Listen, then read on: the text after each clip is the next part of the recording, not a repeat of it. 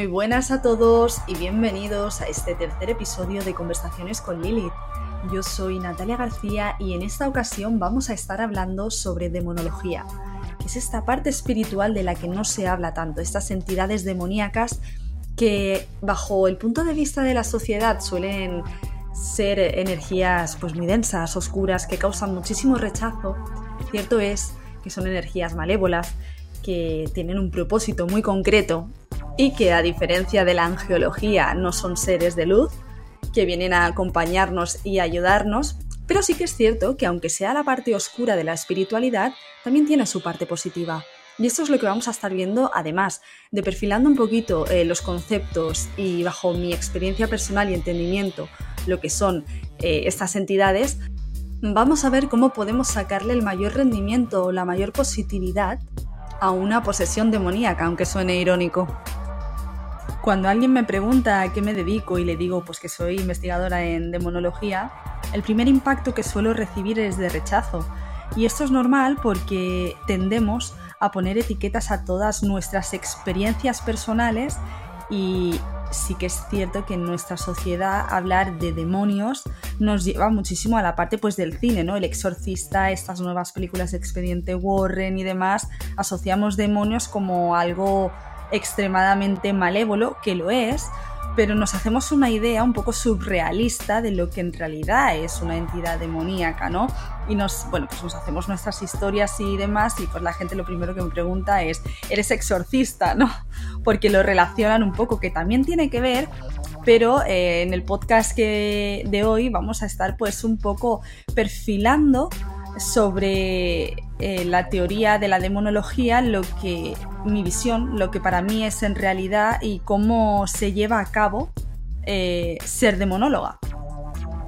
La demonología es el estudio del origen de estas entidades demoníacas Em, en cuanto a su naturaleza, su propósito, el por qué, resolver todas esas dudas eh, que tenemos de para qué están aquí, cómo actúan con nosotros, cómo se mueven, em, por qué existen. Y toda esta rama eh, que está normalmente enfocada en la teología, se estudia la carrera universitaria de teología, pero más a modo de religiones y mitología. En cuanto a mí, yo aplico esta investigación no solo a la mitología y religión, que también me parece muy interesante, pero me lo llevo más a la parte espiritual, a la parte de energía, ¿no? A lo que yo entiendo como una entidad demoníaca.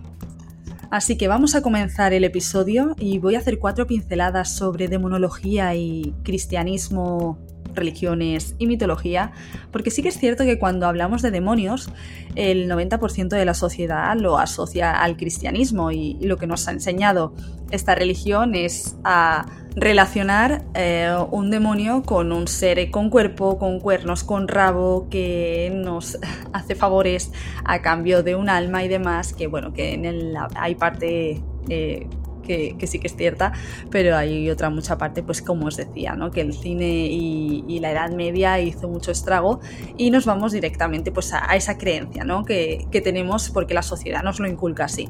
Pero de hecho el cristianismo es una de las pocas religiones que dualiza el bien y el mal.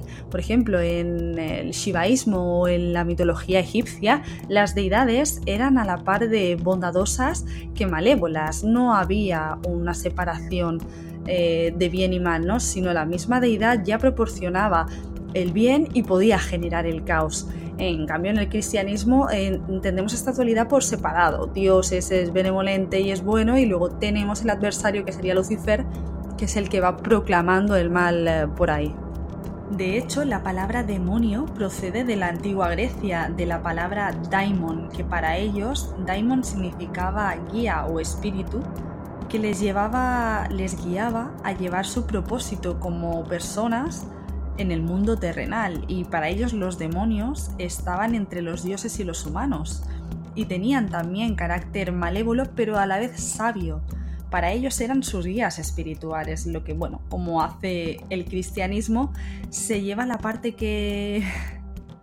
la parte que le interesa y acaba pues esto demonizando todo lo que considera pagano y hereje.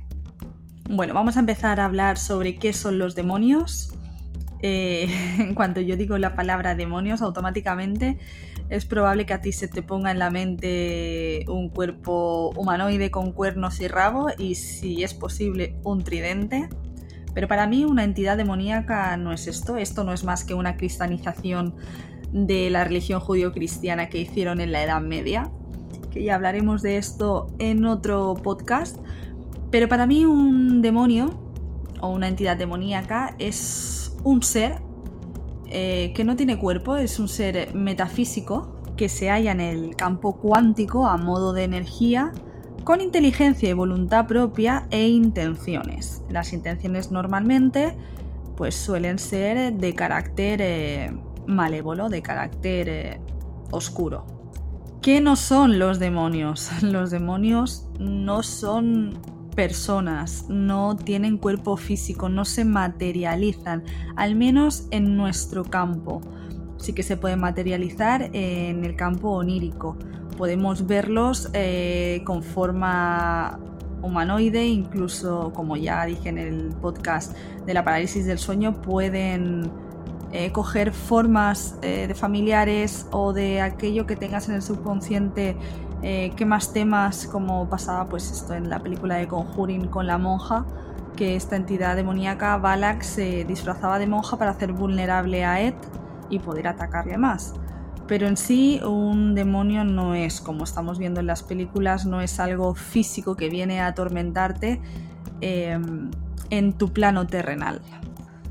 ¿Cuál es el propósito de una entidad demoníaca?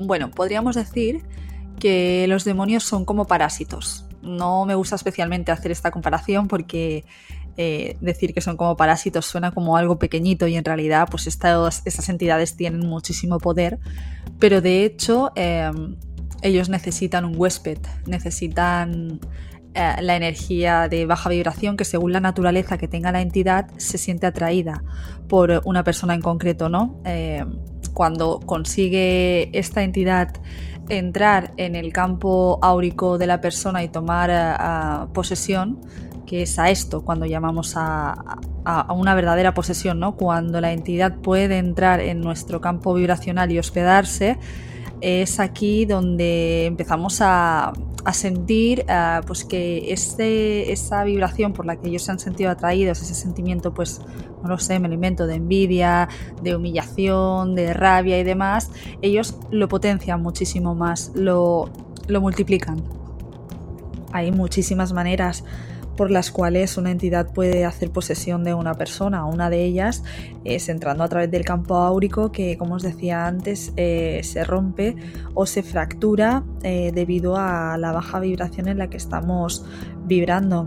Un ejemplo que os quería poner, por ejemplo, en una situación laboral que estéis incómodos, que tenéis ese compañero de trabajo que siempre os está humillando, que os hace sentir mal, que os deja en ridículo delante pues, de todos los compañeros, ¿no? Y esa tirria que le tienes a esa persona, que cada vez que lo ves eh, no puedes con tu alma y que casi le deseas lo peor del mundo, ¿no? Inconscientemente eh, estás vibrando en una en, muy baja sintonía, entonces lo que estás atrayendo eh, son esas entidades que se van a alimentar de ese sentimiento porque es, en realidad su propósito, ¿no?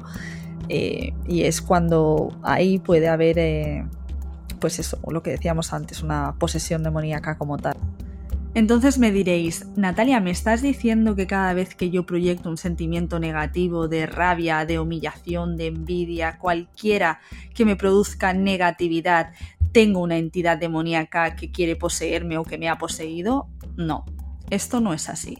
Lo que quiero deciros es que cuando estamos en este continuo campo vibracional, fracturamos aura y empezamos a tener pensamientos que no son nuestros y acciones que no nos reconocemos, es muy probable que haya una entidad demoníaca contigo alimentando ese odio o ese sentimiento negativo.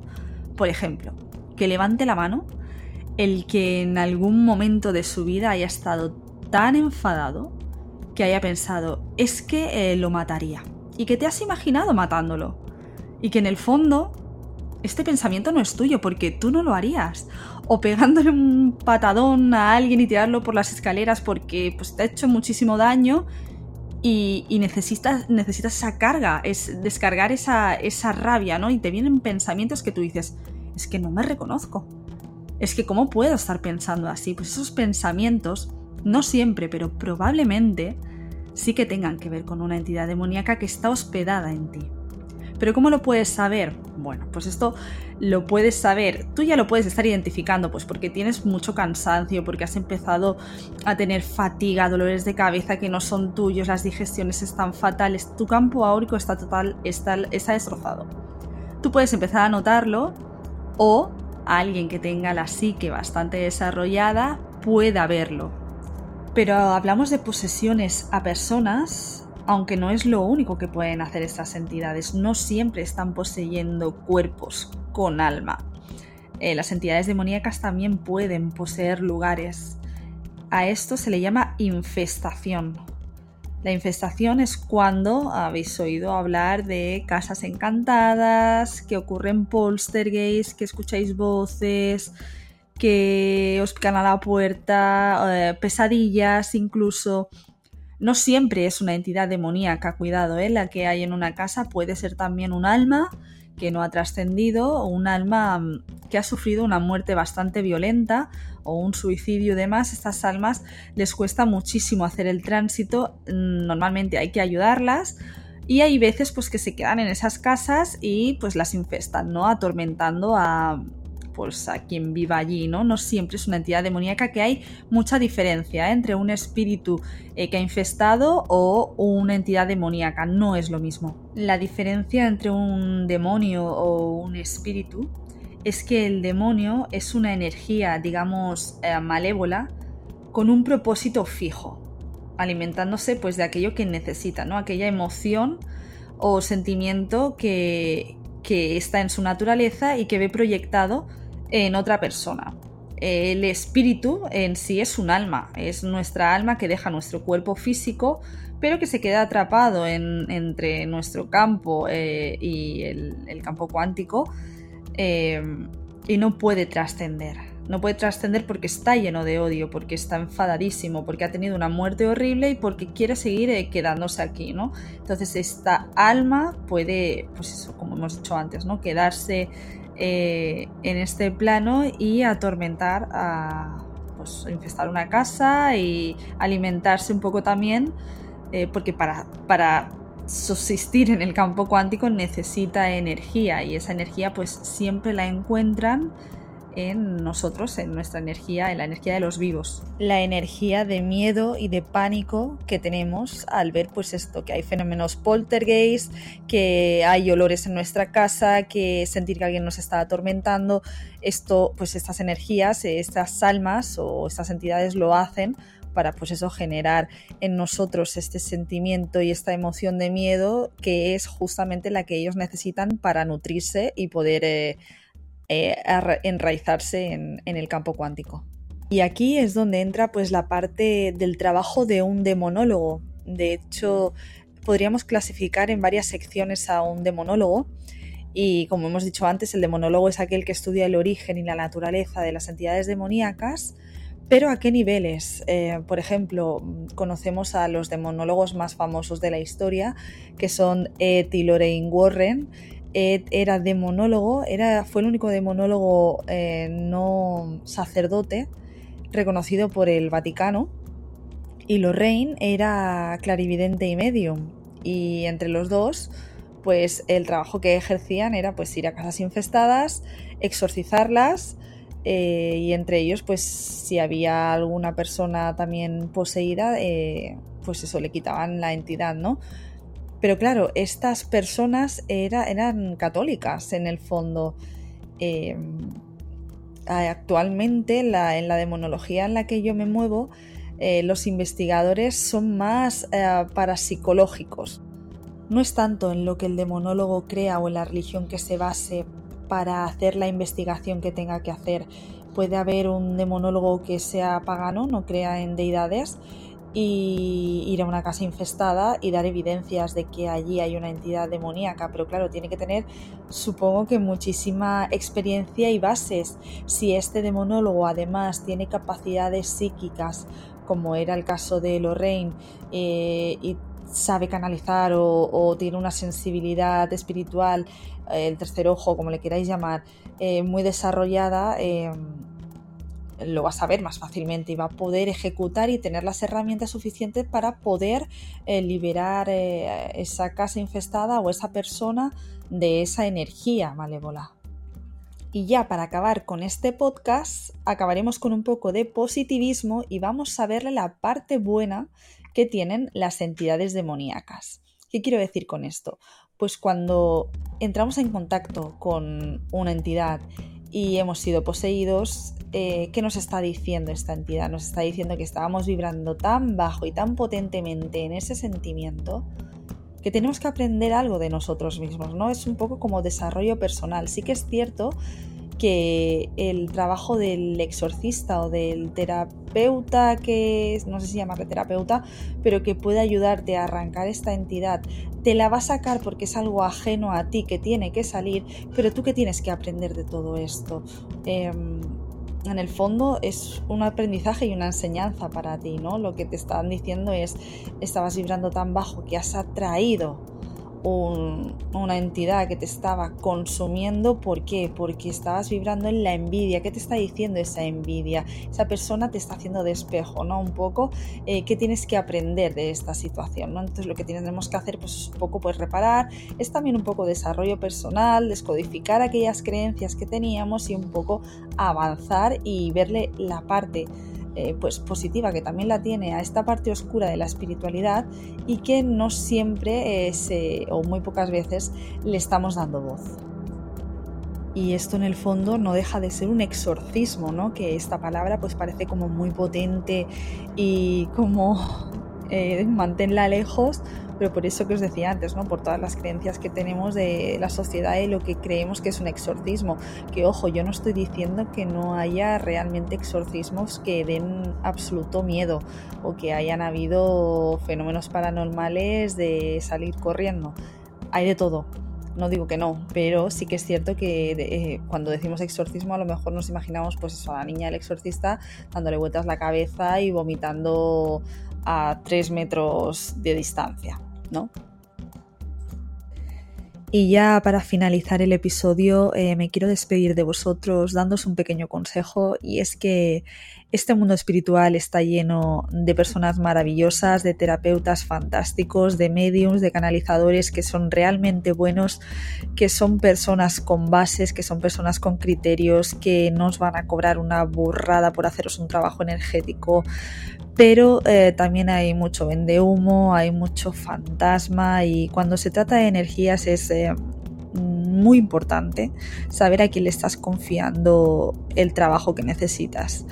Así que, bueno, dejaros esta pequeña reflexión y espero que os haya gustado muchísimo el episodio y sobre todo que os haya aclarado algunas dudas y sabéis que si queréis seguir debatiendo sobre el tema y demás, lo podéis dejar siempre en comentarios en YouTube, en Instagram o donde vosotros queráis.